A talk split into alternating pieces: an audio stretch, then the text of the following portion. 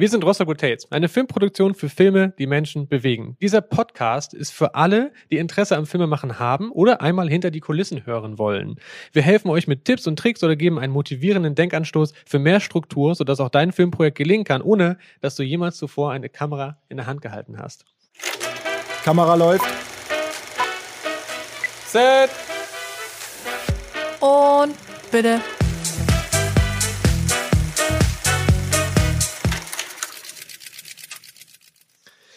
Heute haben wir den Tristan zu Gast. Ich werde mit ihm über seine Einschätzung sprechen, welche Grundfertigkeiten man als Kameramann mitbringen sollte und einen kleinen Ausblick geben, warum er sich gerade für die Anschaffung von Blackmagic Kameras entschieden hat, anstatt zum Beispiel auf Anbieter wie Sony oder Canon zu gehen. Wir wollen das Skillset eines Kameramanns ein wenig demystifizieren, indem wir den ein oder anderen Hinweis dazu geben, was man notwendigerweise wissen sollte, wenn man mit einer Kamera arbeitet. Am Ende des Podcasts hoffe ich, Hast du ein besseres Verständnis davon, wieso der Beruf des Kameramanns nicht einfach von der Payroll eines Unternehmens gestrichen werden sollte? Außerdem versuche ich dir einen tieferen Einblick zu geben, warum eine Neuanschaffung von einer Blackmagic-Kamera sinnvoll sein könnte. Dadurch bist du möglicherweise einen Schritt näher an dein eigenes, fertiges Filmprojekt gelangt. So, kommen wir weiter zu Tristan. Seit mehr als zehn Jahren ist der Herr nun professioneller Kameramann. Auf der ganzen Welt stand er auf Bühnen und hat Live-Shows begleitet. Seine Anfangszeiten führen er aber noch zu Mini-DV und Tape-Camcordern zurück. Tristan ist heute nicht nur Kameramann für Live-Shows, sondern auch an Imagefilm, Werbefilm, eigenen Livestreams und Produktionen im In- und Ausland beteiligt. Sein Interesse für neue Technik und Software-Releases ist nicht zu stillen, das kann ich definitiv bestätigen. Ich äh, freue mich, ihn heute also als Gast begrüßen zu dürfen und ähm, freue mich darüber, die, über die ein oder andere Kameraangelegenheit sprechen zu können. Also vielen Dank, Tristan, dass du heute das einrichten konntest. Ja, hallo. Schön, dass du mich eingeladen hast als deinen ersten Gast. Freut ja. mich. Ja. Ja, ich bin total, ich bin total nervös jetzt auch. Also es ist tatsächlich das erste Mal, dass wir diese Folge so zusammen machen. Also mein Plan, ich habe sie noch nicht verraten, ist, dass wir das häufiger machen. Also TTT, Tech Talk mit Tristan. und das Ding ist halt, ich, ich, ich will halt nicht mit diesen Hardcore-Nerd-Facts direkt anfangen äh, für, für Kamerazeugs. Deswegen interessiert es mich vielleicht am meisten, wie du deinen Job jetzt gerade aktuell in der Zeit, ja, Corona und so siehst. Und, und aber vor allem auch vielleicht, um dann darauf später zu sprechen zu kommen, was du denkst, macht einen guten Kameramann denn überhaupt aus?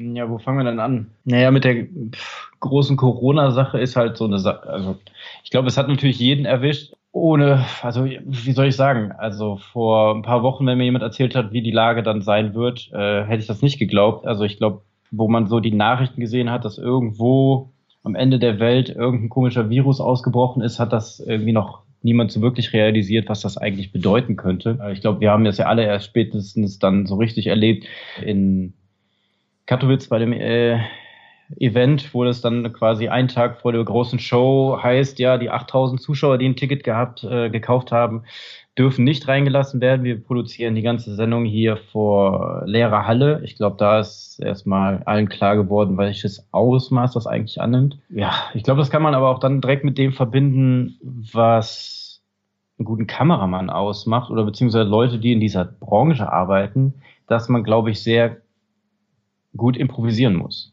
Also ähm, sich dann vielleicht nicht komplett die ganze Zeit nur darauf zu konzentrieren, oh Gott, ich habe jetzt keine Arbeit in nächster Zeit oder äh, mir sind alle Jobs weggebrochen, sondern versuchen, okay, ich kann an der Situation jetzt eh nichts mehr ändern, ähm, wie gehe ich am besten damit um?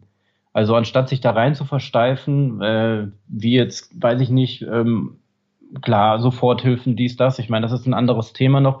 Aber anstatt sich jetzt gerade die ganze Zeit nur darauf zu fokussieren, dass mir geholfen werden muss vom Staat und ich meine, da, dass man da halt irgendwie sich selbst versucht rauszuziehen. Also nicht versucht äh, zu hoffen, dass jemand anders einem hilft, sondern halt dann vielleicht sagt, wie jetzt zum Beispiel das, was wir jetzt gerade hier tun, sagen, okay, wir machen jetzt hier einen Podcast. Ich meine, wir haben vor ein paar Monaten noch darüber gescherzt und haben gesagt, ey, wenn wir über Sachen, über Kameras oder sonstigen Scheiß quatschen, dann, dann äh, rennen alle schreiend weg, weil wir drei Stunden damit füllen können, ohne dass uns langweilig wird.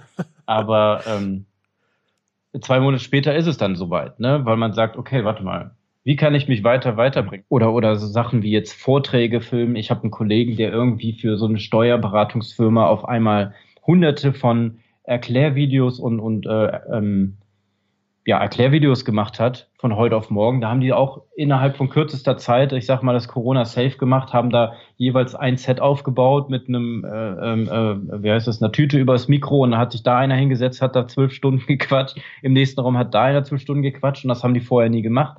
Ähm, und dann wurde das halt im 0, nix geschnitten und irgendwo auf die richtigen Plattformen hochgeladen. Und da muss man sich, glaube ich, ganz schnell Wege und Kunden suchen, die einem vielleicht in der, in der Situation halt einfach doch vielleicht noch Aufträge geben. Ne? Ja. Okay, also du, du, du sagst, also man, man müsste quasi karrieretechnisch improvisationsfähig sein. Mhm. Aber also beziehst du das auch auf zum Beispiel deine Arbeit direkt als, als Kameramann? Oder ja. also klar, das war jetzt ja sehr, das war jetzt ja sehr ein kleiner, ich sag mal, ein kleiner Ausflug in, in Richtung Branche. Ja, also klar, es ist gerade so ein bisschen äh, am Nullpunkt angekommen logisch, wir haben Produktionsstopp grundsätzlich für größere Produktionen, aber wie, wie würdest du das denn jetzt also betrachten, um das mal komplett auf deine Arbeit zu beziehen? Zum Beispiel, bleiben wir mal bei, bei dem Event, was jetzt quasi ohne Publikum abgelaufen ist. Im Endeffekt ja. gehört es ja dann zu der Arbeit auch dazu, normalerweise mit einem Kran oder einer Spidercam dieses Publikum zu filmen. Das war jetzt ja effektiv nicht mehr möglich. Ja gut, äh, den, den Bereich der Spider-Cam habe ich jetzt nicht abgedeckt. Aber ja klar, ich meine, in dem Fall standen natürlich alle vor Tatsachen, die man dann nicht mehr ändern konnte. Ich meine, die Leute waren dann gebucht und du kannst dann nichts machen einfach. Ne? Ähm, also ich glaube, da wusste noch keiner, wie man so richtig darauf reagiert.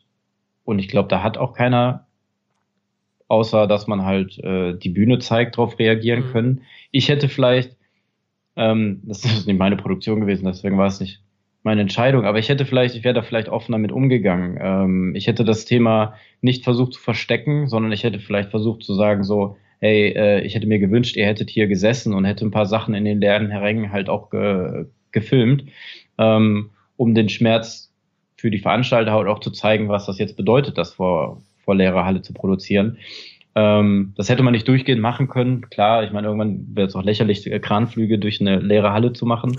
Aber so, äh, es, es wurde ja im Endeffekt dann ein bisschen versteckt. Ähm, aber vielleicht hätte ich die Ressourcen dann anders verteilt und äh, Sachen Backstage produziert, die ganze Situation halt darstellen. Ähm, weil dieses Ereignis wird wahrscheinlich nie wieder so in nächster Zeit auftreten. Vielleicht sollte, hätte das ein Zeitdokument werden können. Aber ich glaube, in der Situation waren alle ein bisschen sehr überfordert. Aber auf den, abgesehen von dem Corona-Ding, ist es als Kameramann auf jeden Fall wichtig zu improvisieren. Also du fährst morgens mit einer meist halbwegs abgesprochenen Ladung an Equipment irgendwo hin, aber es ist trotzdem vielleicht besser, wenn man den einen oder anderen Stecker oder das andere Kabel oder vielleicht doch nochmal eine Backup-Kamera irgendwo liegen hat äh, oder mitgenommen hat, weil man vor Ort dann sieht, okay, ich wurde zwar gebrieft, aber der Kunde hat ja auch nicht immer, wenn man die Sache nicht vorher besichtigen darf, also oder kann, den Drehort, auch nicht immer das Hintergrundwissen, um zu, um genau zu wissen, was dann doch erforderlich ist. Der denkt dann zum Beispiel, ja, äh, aber da steht ja nur jemand irgendwie, warum sollte das jetzt kompliziert sein? Und dann kommst du da an und dann steht da doch nicht nur einer, sondern es wäre ja lustig gewesen, wenn man einen Gruppentalk gehabt hätte. Und dann hast du aber nur ein einziges Ansteckmikro dabei und dann hättest du ein Problem. Also hast du dann doch nochmal irgendwie ein Richtmikro, was du auf eine Angel stellen kannst, auf einem Stativ, um den Ton von mehreren Leuten abzugreifen. Weißt du? Äh, ich glaube, man muss halt es ist ein Erfahrungsschatz, weil man umso öfters einem sowas passiert und man denkt so, okay, hätte ich jetzt mal mitgenommen, nachher nimmst du dann doch lieber einfach mal alles mit, um auf jeden Scheiß vorbereitet zu sein. Auch wenn du das wahrscheinlich nicht an Kosten jedes Mal dem Kunden weitergibst, weil der sagt natürlich, warum hast du denn jetzt hier noch äh, drei weitere Kameras aufgeschrieben? Ähm, aber manchmal ist es natürlich ganz hilfreich, wenn man sowas dabei hat. Oder auch dann einfach spontan weiß, okay, ich kann dieses Kabel mit diesem Adapter zu diesem verlängern und dann das machen, auch wenn das nicht der elegante Weg ist, aber es funktioniert. Ähm, und ich glaube, oft muss man diese sehr spontanen Prozesse halt abrufen lassen und auch nicht in Panik geraten. Das ist halt das Ding. Wenn man merkt, okay, das funktioniert jetzt nicht so, wie es soll, dann bringt es nicht kopflos rumzurennen, sondern heißt es einmal durchatmen, kurz konzentrieren, was habe ich eigentlich für Sachen hier? Wie kann ich das jetzt irgendwie am besten mit der Sachen, die ich jetzt hier habe, lösen? Oder, oder mir einen Weg drum rumbauen? Fällt jetzt auch kein direktes Thema dazu ein, aber äh, oder Beispiel ein.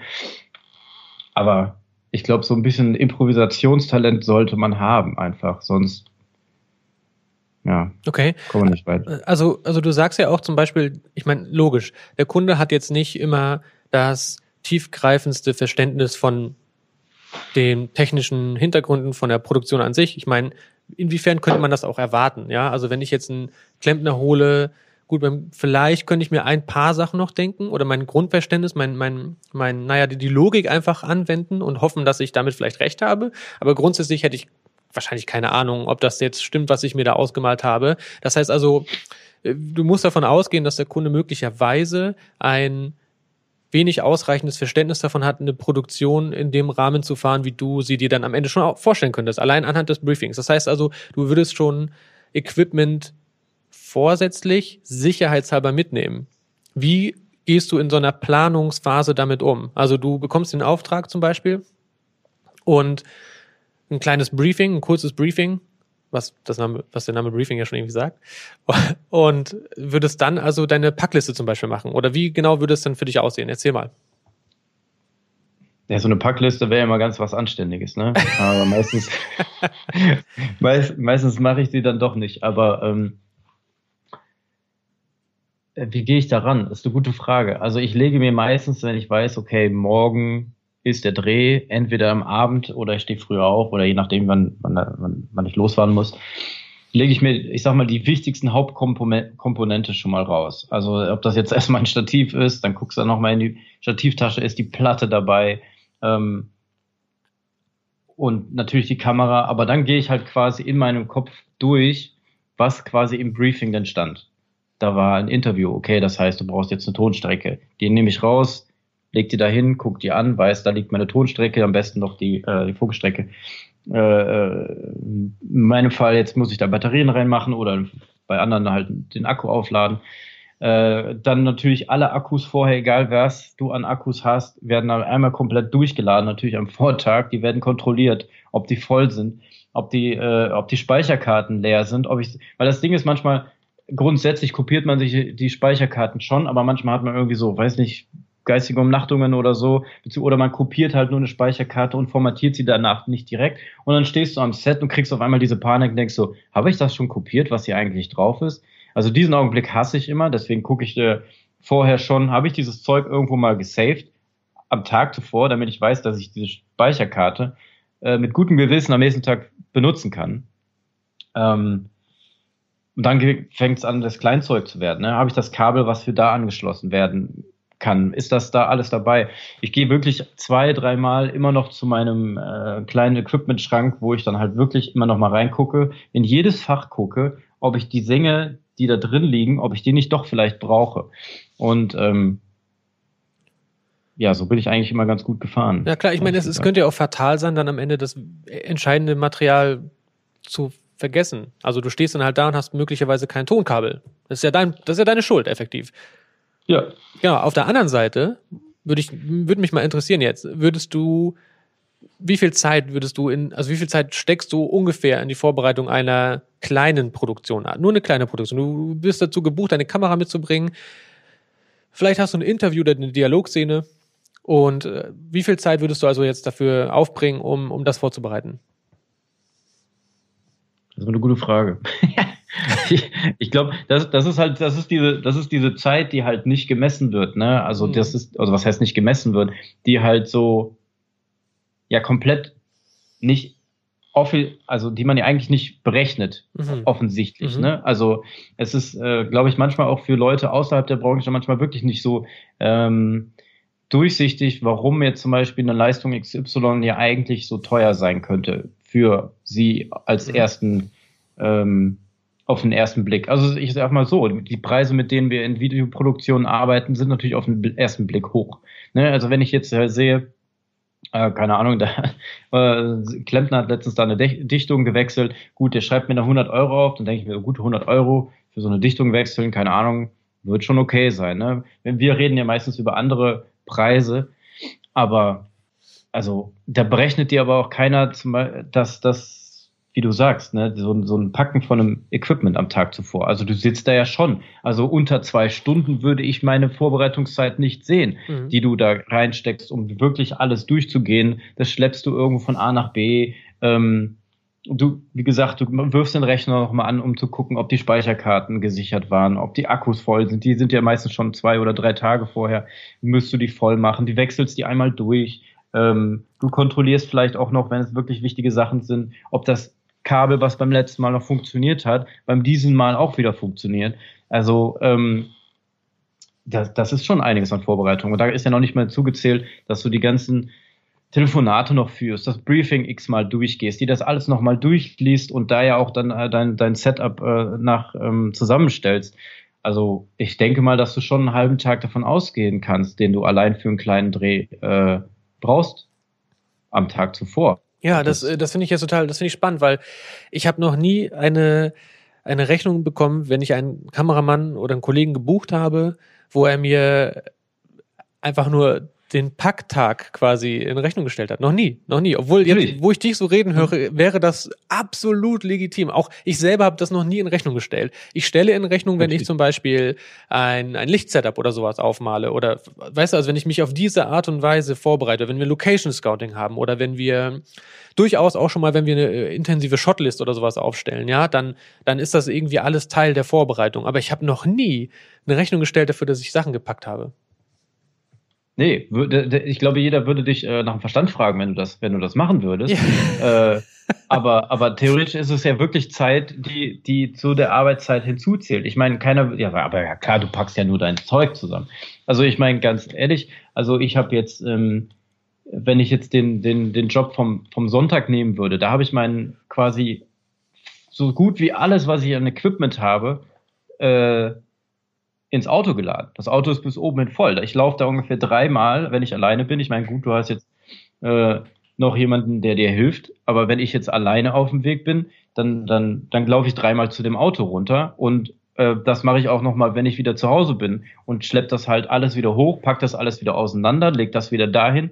Also ähm, das ist ja auch schon Arbeitszeit, die irgendwie natürlich nicht direkt dem Kunden in Rechnung gestellt wird, aber natürlich indirekt in deine Arbeit, also in deine Arbeitszeit schon irgendwo fließt. Also das ist Teil von dem Projekt. Das gehört halt, also du sagst, das gehört halt irgendwie auch so ein bisschen zum Tagessatz vielleicht, ne? Also die, ja, die, die Summe, die du so da rein äh, reinschreibst. Aber findest du zum Beispiel, denkst du, denkst du, das ist vielleicht interessant, dass die meisten Kunden das Verständnis dafür haben, dass sie verstehen, was alles noch so da reinfließt? Oder hältst, schreibst du sowas in dein Angebot zum Beispiel?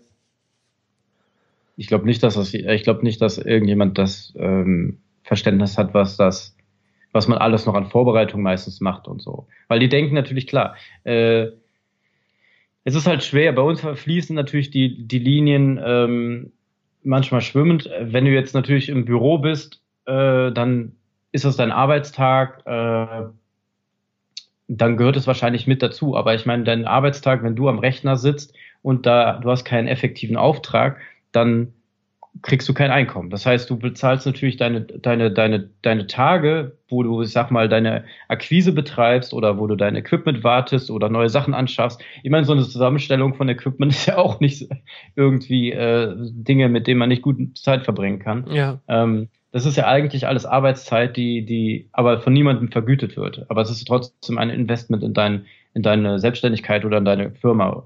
Ähm, und das muss natürlich irgendwo sich auf irgendwas, ähm, mit irgendwas aufgefangen sein. Und das ist natürlich am Ende des, am Ende de, der Tagessatz, der mhm. einen bestimmten Preis hat. Ne? Ähm, und ich meine, wenn du halt auf einen Dreh fährst und da dein 30 Euro Hammer-Stativ ausstellst und dann eine kleine Kamera mit oben ein Mikro und einen Stecker rein, ja, dann würde ich wahrscheinlich auch andere Tagessätze verlangen, als ich wahrscheinlich heute tue. Mhm. Aber ähm, das muss halt Verständnis sein, dass das halt alles äh, am Ende des Tages ja Geld kostet. Aber ähm, was war der Ursprung der Frage?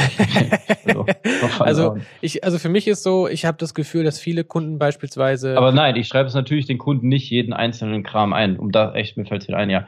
Also ich werde, ich liste natürlich nicht jede kleine Mini-Position aus. Ich werde jetzt nicht, ich sag mal, wie mein Steuerberater irgendwie 15 Euro für Telekommunikationskosten auf äh, schreiben oder so ein Kram. Ne? Und das ist ja so. Also ich meine, der Steuerberater und jeder hält es für selbstverständlich, dass der Steuerberater zum Beispiel, das ist jetzt das erste Beispiel, was mir einfiel, ähm, auf mir eine Rechnung schreibt am Ende des Jahres, wo dann halt Telekommunikation und, und natürlich in dem Fall E-Mails oder so äh, quasi berechnet werden, weil er quasi die Zeit berechnet, die er damit verbringt, mir eine Mail zu schreiben, um mich über Sachen aufzuklären mhm. oder mir eine Mail zu beantworten oder von mir aus habe, frage ich, ich bräuchte Rechnung Y und er faxt sie mir, also faxt sage ich schon, aber er e-mailt äh, sie mir rüber. Mhm. Aber er schreibt mir das wirklich auf und ich würde das in keine Sekunde halt anzweifeln. Aber bei uns würde jeder sagen so, warte mal, wie, nur weil du jetzt heute irgendwie mit mir 30 Feedback-Mails geschrieben hast, äh, kannst du mir das ja jetzt nicht aufrechnen. Also das, ist, das macht keiner. Also bei uns ist es einfach so ein All-Inclusive-Paket.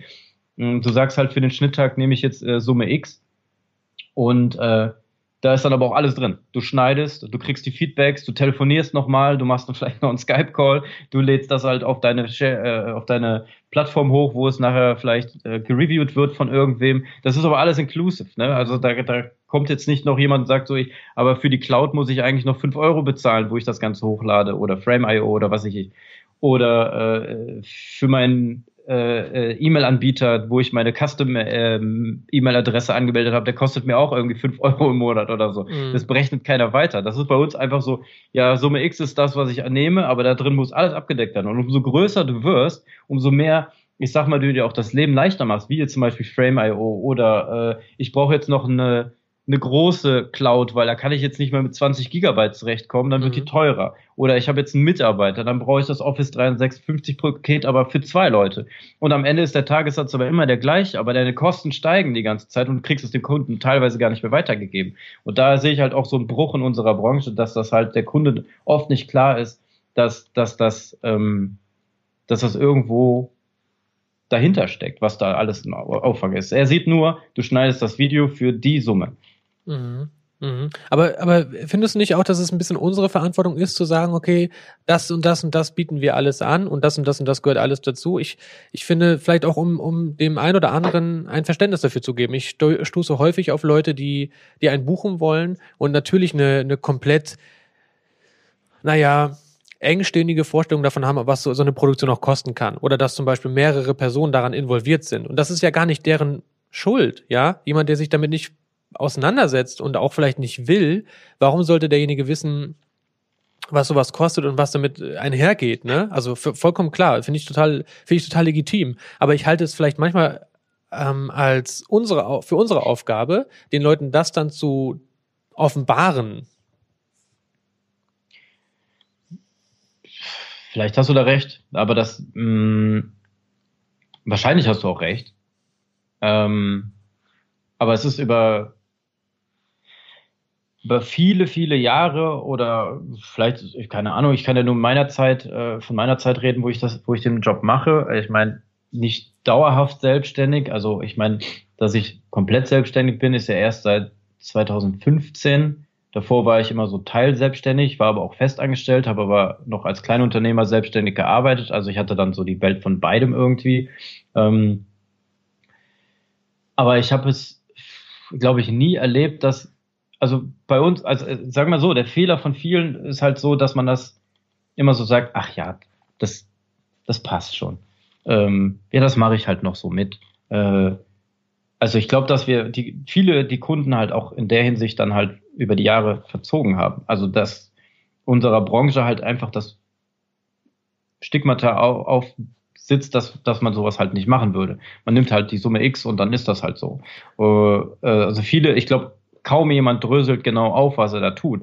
Also äh, viel, es gibt Leute, die, die fahren halt dann halt 300 Kilometer und sagen am Ende, ja, die Spritkosten, ja, das ist dann halt so, ne? Dann habe ich ja vergessen, mit so einem Angebot zu schreiben. Äh, das kann ich jetzt nachträglich auch nicht mehr machen, weil viele dann auch Angst haben, dass der Kunde dann sagt, nö, das bezahle ich nicht. Oder dann buche ich dich halt nicht mehr. Mhm. Und deswegen wird halt vieles einfach un, äh, unter den Tisch fallen gelassen. Äh, weil, weil man Angst hat, ja, nachher könnte der Kunde sagen, das ist ja teurer, als es vorher gedacht war oder, oder keine Ahnung was. Viele schreiben vielleicht auch das Angebot von vornherein einfach falsch. Also ich sag mal, trauen sich nicht, Sachen aufzuschreiben, weil sie Angst haben, wenn ich da über diese Summe komme, dann kommt jemand anders, der macht das sowieso billiger. Und äh, deswegen lasse ich das jetzt mal so und hoffe, dass er dazu Ja sagt.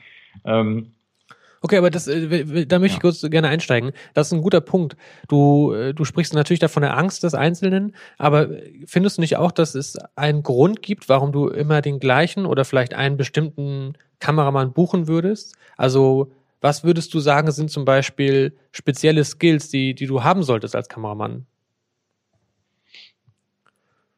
Naja gut, ob der Kunde jetzt, kommt halt, ich bin mir nicht sicher, ob viele, ob man, also es gibt natürlich bestimmt Kunden, die sagen so, ja, warte, der hat für uns immer sehr gute Arbeit geleistet, ähm, dem sollten wir das auch vernünftig entlohnen, aber dann muss man dann halt aber auch, also kein Kunde der Welt wird halt freiwillig mehr zahlen, wenn du ihm das halt nicht, wenn du ihm das nicht fragst halt, ne? Mhm. Also das ist ja mal Punkt eins. Also viele trauen sich dann auch vielleicht nach ein paar Jahren oder sind mit einem guten Angebot oder einem günstigen Angebot eingestiegen und trauen sich das nie wieder zu erhöhen, weil sie sagen, ähm, ja, vielleicht bin ich dann doch raus, weißt du, weil man, ich glaube, das Gefühl habe, dass viele in der Branche sich so generell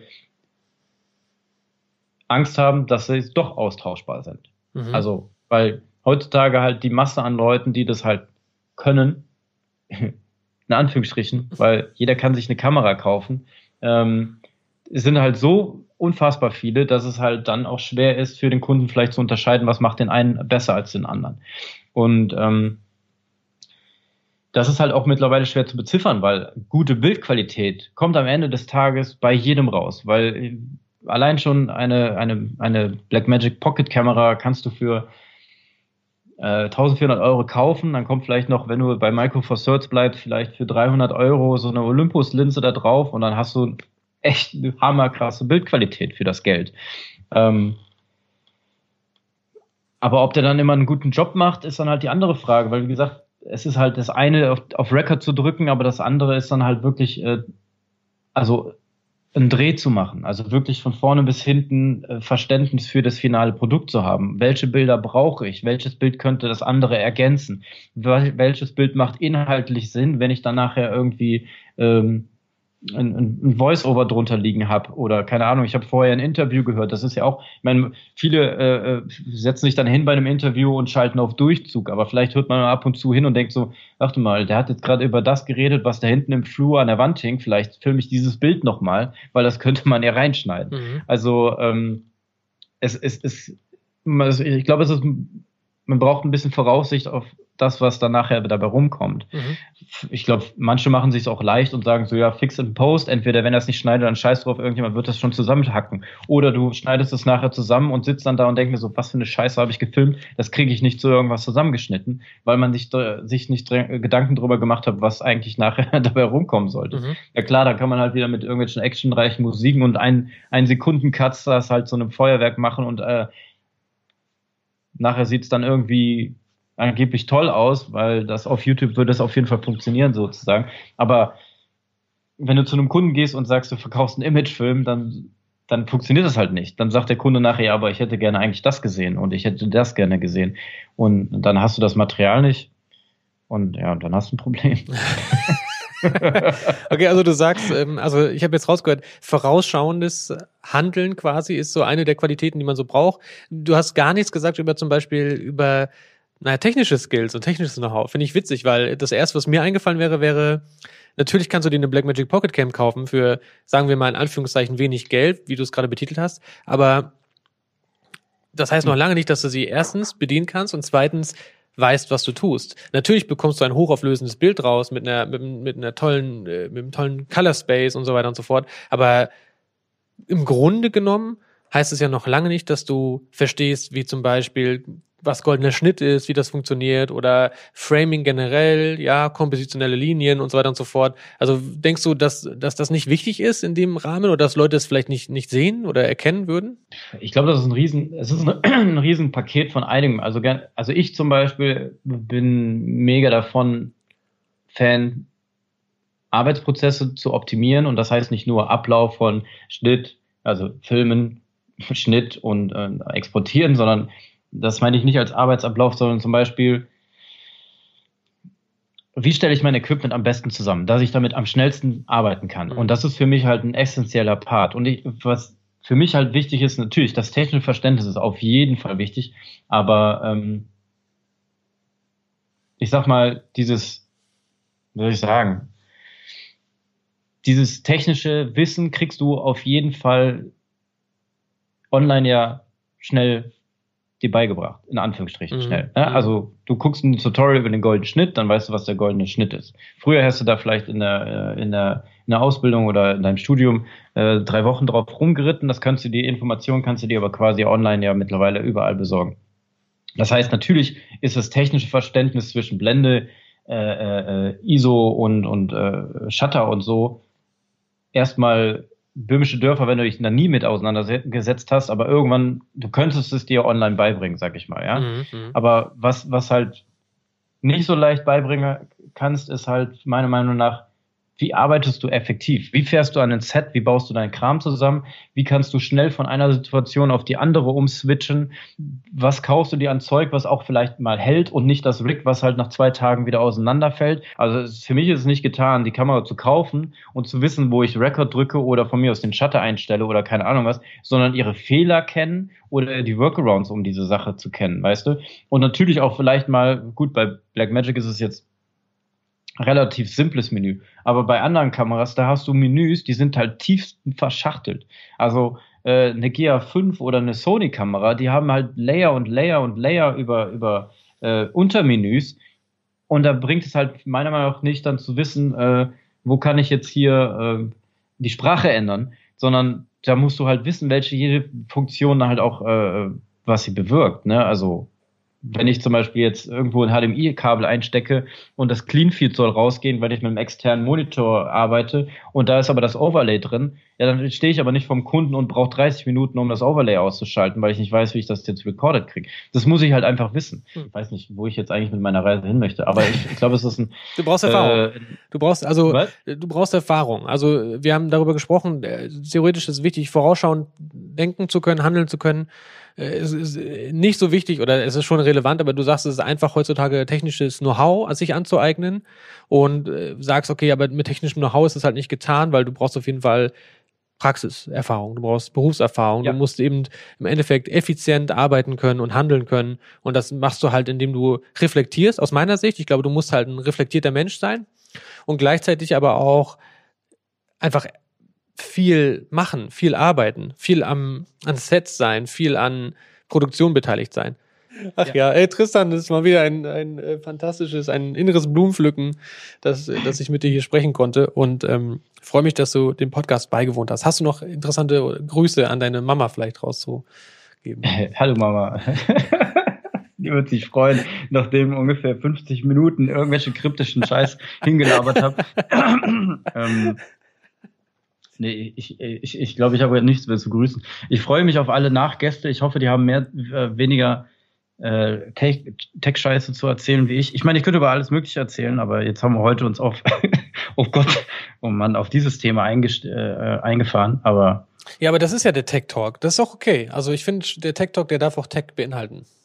Also wenn ihr äh, mehr wissen wollt über Tristan und äh, seinen Kollegen Francesco, die beide eine, ein, wie nennt man das, Kollektiv eröffnet haben, schaut bei Filmhandwerk vorbei. Wenn ihr etwas über Oldtimer wissen wollt, schaut bei Soulful Machines vorbei. Da haben wir auch gemeinsam schon Projekte hochgeladen. Wenn ihr was über uns erfahren wollt, dann schaut bei Rostock Rotates vorbei. Ja, super. Danke dir, Tristan, dafür, dass du da warst und ähm, ich hoffe, bis zum nächsten Mal. tschüss.